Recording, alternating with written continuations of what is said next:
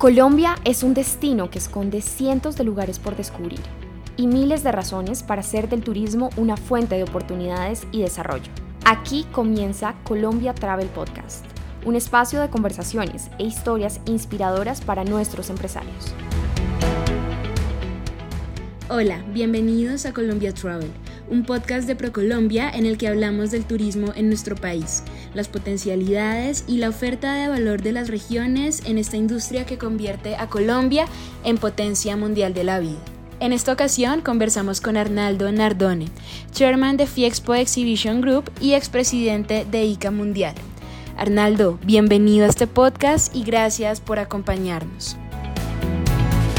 Cuéntenos desde su experiencia en la industria del turismo de reuniones, ¿cuáles son las tendencias en este sector a nivel regional y global? Bueno, eh, hay muchas, hay algunas que son generales, que respecto a toda la industria turística internacional y al mundo en general, eh, tienen que formar parte o integral, en este caso el turismo de reuniones. Y yo uso una sigla, a veces para, de alguna manera, hacerlo quizás más fácil o más complicado, porque vivimos en un mundo de siglas, que es ideas. Ideas hablamos de inclusión, diversidad, equidad, eh, accesibilidad y sostenibilidad. Eso fue una palabra ideas. Nos ponemos que es ideas, quizás nos viene mucho más fácil eh, todo esto. Y esto tiene mucho que ver en la industria, en el desarrollo y cómo debemos encarar en todos los ámbitos, porque no solamente pasa por salir a captar eventos y cuáles son los nuevos requerimientos que eh, justamente refieren a estos cinco puntos, o por ejemplo el talento que tenemos que poner en nuestras empresas y en nuestro destino para poder trabajar correctamente, que también esté consustanciado con esto, la forma de cómo los vamos a reclutar y también que esté dentro de estas ideas que tienen que forjarse. La sostenibilidad, por ejemplo, eh, hoy hace una diferencia enorme en lo que nosotros conocíamos antes como las conocemos actualmente, como la presentación de candidaturas internacionales. Postular un evento internacional hoy sería totalmente inútil si no tuviera un componente de sostenibilidad. Es decir, solo la palabra o qué el destino está haciendo hoy para que la sostenibilidad realmente sea una realidad. Y la cadena de proveedores que va a atender ese evento. Esa pregunta está y los que toman la decisión consideran y le dan un porcentaje muy importante. Incluso hay un detalle que no es nada menor, y no es que queramos llevar la sostenibilidad a términos económicos o financieros, pero hoy el cliente está dispuesto a pagar 30, 40% más por un producto o un servicio sostenible. O sea que no solamente es imperioso que sigamos ese camino, sino que de alguna manera también es rentable para quien lo hace. Es muy difícil hoy en el mundo, otra de las tendencias, el tema de la seguridad. Y la gente a veces habla de seguridad en términos muy general, como la seguridad física, es decir, el robo, el delito en la calle. Pero hoy la seguridad abarca muchas cosas. Abarca la seguridad sanitaria, que después de la pandemia fue o se multiplicó a un requerimiento mucho mayor. Hoy no puede un destino recibir una reunión que no esté preparada no para una pandemia, no esté preparada para dar servicios médicos rápidos y eficientes y en lugares con infraestructuras buenas a los que van a participar en un evento mundial, por ejemplo. La seguridad en las transacciones. La gran preocupación que existe hoy en el mundo, de usted, mía o de cualquier otro visitante, y esto en el turismo es lo mismo, es esa seguridad que nos tiene que brindar las transacciones cuando uno paga algo, cuando uno compra algo, cuando uno tiene un contrato, todo ese, ese mundo de la seguridad jurídica y la seguridad de transacciones es muy requerido y hoy más eh, a nivel internacional cuando de alguna manera América Latina, y tenemos que ser muy conscientes, siempre fuimos considerados de una forma diferente, con muchas dudas, con muchas preguntas y cuestionamientos. Entonces hoy esto que ya es un cuestionamiento en el turismo mundial, en el turismo en destinos que son muy tradicionales y respetados, tenemos que imaginar lo que representa ese desafío para nosotros. Eh, aparte de todo esto, eh, cómo los destinos y su profesionalidad. La profesionalidad implica muchos aspectos en la cadena de servicios. Y como yo decía recién en esta pequeña conferencia que estábamos teniendo, eh, cada, tenemos que aprender de que nuestro cliente tiene que pasar de mano en mano, público y privado, en un destino. Y tenemos que tener un radar para cada uno y nunca perder de vista dónde está ese cliente. Y en el turismo no es mucho más. Eso es cuidarlo, tener atención. Y por mencionar otra más, ¿Cómo lo hacemos vivir una experiencia memorable? Hoy nadie viaja si no va repente a experimentar el destino.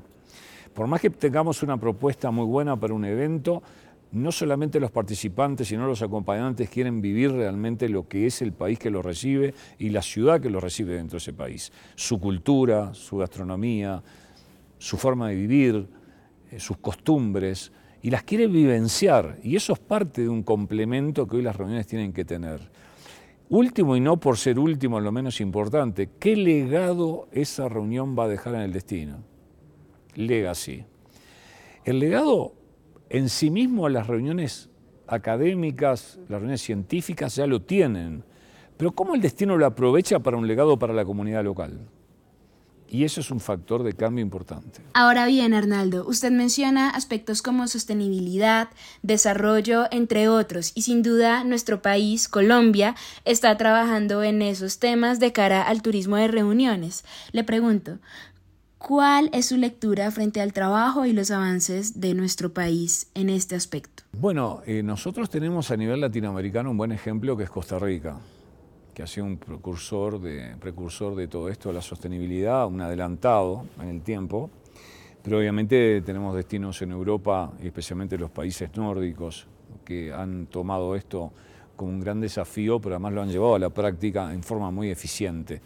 Y a veces cuando uno ve un destino como Copenhague, que más allá de su logo y sus múltiples formas de venderse, se ha definido como un green destination, esto es una tendencia, a tal punto que si Colombia está haciendo cosas, y sé que las está haciendo, tiene que mejorarlas todavía mucho más.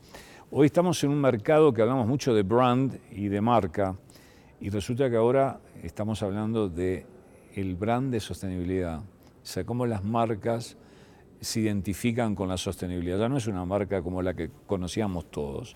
Los destinos están desarrollando lo que se llama el brand de sustainability.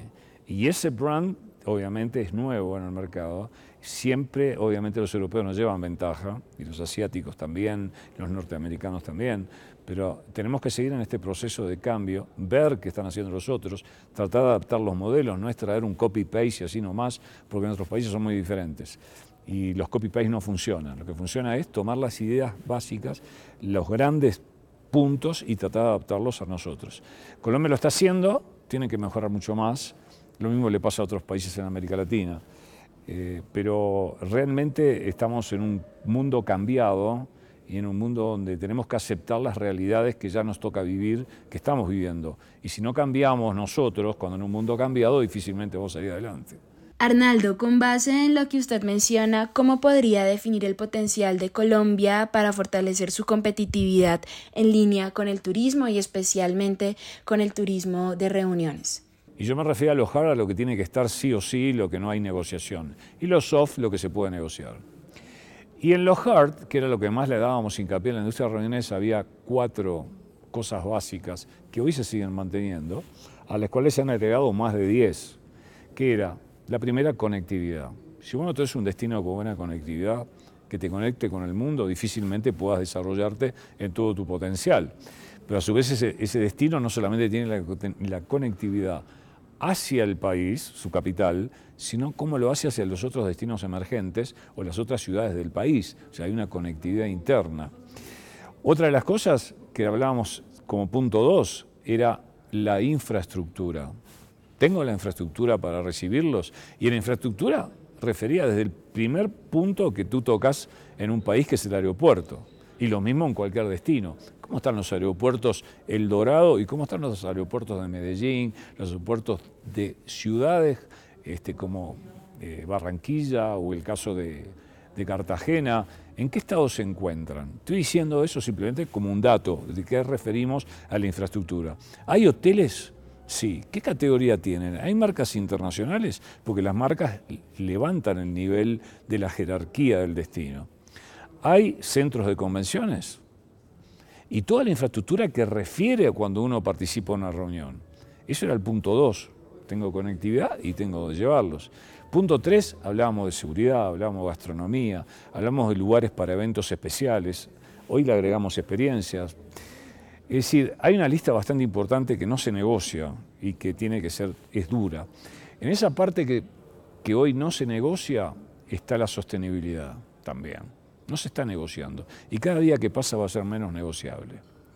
Ahora, en los soft, bueno, los soft puede ser, y no debería ser, es la profesionalidad del destino.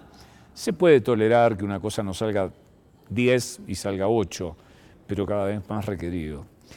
Y uno de los grandes desafíos que tenemos es el talento. El talento que tenemos en la industria emigró en la época de, pandemia y es difícil ahora volver a traerlo hacia el sector. Máxime si no hay grandes incentivos. Pero bueno, en ese camino se va y creo que Colombia lo está tratando de hacer lo mejor posible. A propósito de lo que menciona, ¿qué atractivos ve en Colombia? Yo el atractivo, yo hace muchos años que vengo de Colombia, incluso soy el, por ejemplo, la construcción de Plaza Mayor de Medellín, yo intervine con mi consultora en todo el proceso de la construcción, de la generación del Buró de Convenciones, de la generación de la operación, etcétera, etcétera. Eh, siempre Colombia tuvo ese atractivo para todos los latinoamericanos, que en definitiva no le dábamos la importancia o quizás no medíamos aquello que llevó a la gran campaña publicitaria y del riesgo que te quieras quedar. Para los latinos no era un problema. Nosotros veníamos, yo venía, por ejemplo, a Medellín por el año 97, 96, para mí no era. Sí estaba el problema, pero no lo sentía tanto como lo podía sentir un europeo.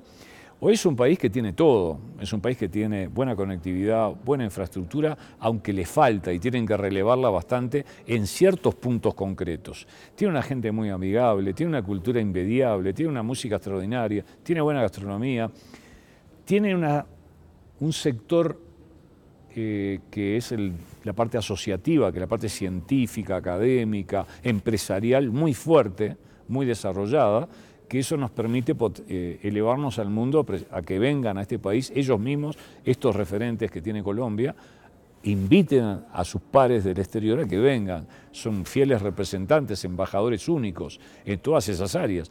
Por eso ustedes ven en la televisión muchas veces, más allá de las muestras culturales o de la música, ustedes ven cuando se habla de negocios y está los eh, Think Tank Colombia, por ejemplo, o cómo participan en CNN, siempre hay un dinamismo en su economía y eso hace al país muy fuerte. Y los atractivos turísticos, sin duda. Tienen lugares maravillosos para recorrer y visitar y eso hace muy fuerte. Y acá nadie se va descontento, todo el mundo se va contento y además por el trato con la gente, que es muy afable, muy hospitalaria. ¿Cuál es su lectura frente al reto que a la vez es una meta de país que busca promover y dinamizar el turismo en general desde las regiones y para las regiones, entendiendo esto también como una oportunidad para visibilizar y fortalecer la economía en los territorios? Es muy importante llegar a las comunidades eh, que a veces son las más olvidadas, sin duda. Eh, a veces se mide el potencial de la economía, pero hay otra medición que por suerte en mi país lo tienen bastante elevado, que es el grado de, sí, tengo una buena economía, está entrando muchos millones y billones de dólares este, y hemos crecido tanto por ciento, pero la clave es cómo se distribuyó. Entonces están las estadísticas que dicen cuáles son los países de mayor distribución de esa riqueza generada entre las comunidades locales, llama ciudades o comunidades locales, y ahí es donde tenemos que apuntar. La industria de reuniones siempre en ese legado apuntó mucho a eso y hemos trabajado mucho en llegar a las comunidades más lejanas, más afectadas, y no solamente con ayuda, sino enseñando cómo pueden incorporarse y cómo como comunidad pueden dar servicios a los visitantes que vienen dentro de sus propias costumbres y culturas, que a veces tienen esa oportunidad y no saben cómo aprovecharla. Es como nosotros, por ejemplo, en Fiespo Exhibition Group tenemos una fundación que juega con eso, o sea, trabaja en eso. Y trabajamos con fundaciones internacionales con las cuales trabajamos con asociaciones eh, de trabajos puntuales y tratamos de ayudar a comunidades y, y instituciones dentro de esas comunidades para que puedan salir adelante. A veces las cosas mínimas que pueden ser para una ciudad capital son tremendamente importantes para la comunidad pequeña eh, local y que a veces no visualizamos de esa manera. Y hay que ponerlas como puestas en valor y ayudarlos. Y hay que llegar con educación, hay que llegar con salud, hay que llegar con integración, con equidad y con todo eso y tratar de de alguna manera que llegue el beneficio hasta lo último. Arnaldo Nardone, muchas gracias por acompañarnos en este espacio, por compartir su experiencia en favor del desarrollo de un eje dinamizador de la economía como el turismo y especialmente como el turismo de la industria de reuniones. A ustedes gracias por acompañarnos en esta entrega de Colombia Travel enfocada en turismo de la industria de reuniones. Los invitamos a seguirnos en redes sociales y compartir este podcast para ampliar la conversación. Recuerden que el diálogo sigue abierto. Nos escuchamos en una próxima edición. Gracias por acompañarnos en este episodio de Colombia Travel Podcast. Siga conectado con ProColombia para conocer todas las buenas noticias del país. Hasta la próxima.